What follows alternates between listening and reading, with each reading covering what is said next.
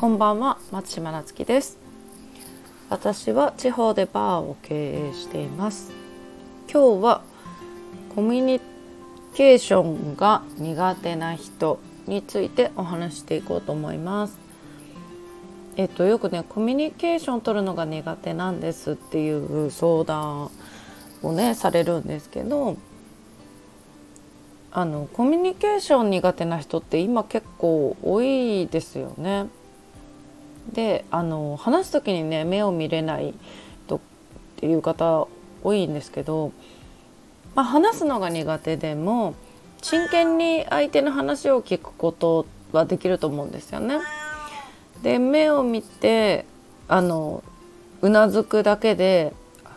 すごい真剣に聞いてくれるんだなと思われるし好感度めちゃくちゃ上がります。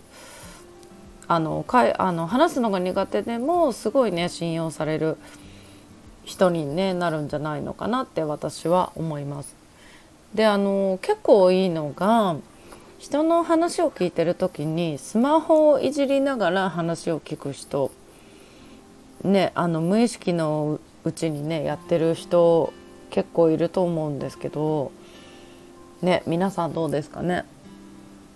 でこれってでなんかあの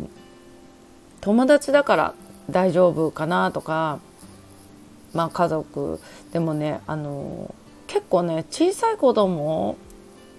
相手にやってる方が多いんですよね。でやっぱ大人でもそうだと思うんですけど私はあのあ友達にされてもすごいね嫌な気持ちになったりするのでまあ私は絶対しないんですけどよくねなんかあの子供が話聞かないんだよねって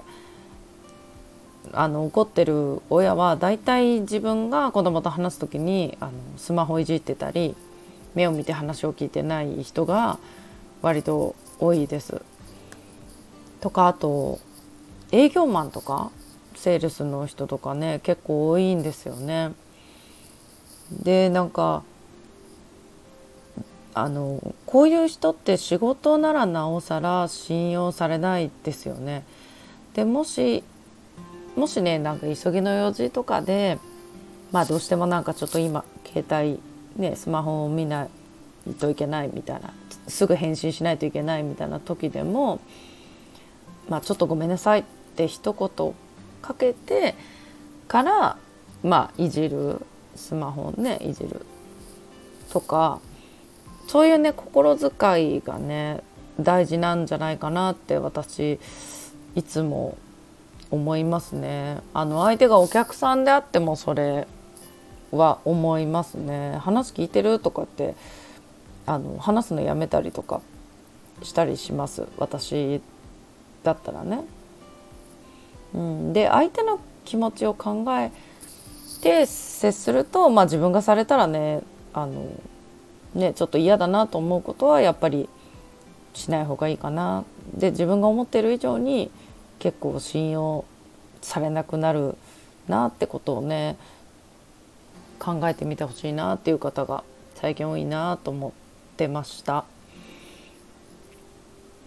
で自分がやっぱり相手にどう映っているかっていうことを気にしなちょっとだけね気にしながら話聞いたりすると聞く姿勢も変わってくると思うので是非試してみてください。それではまたお会いしましょう。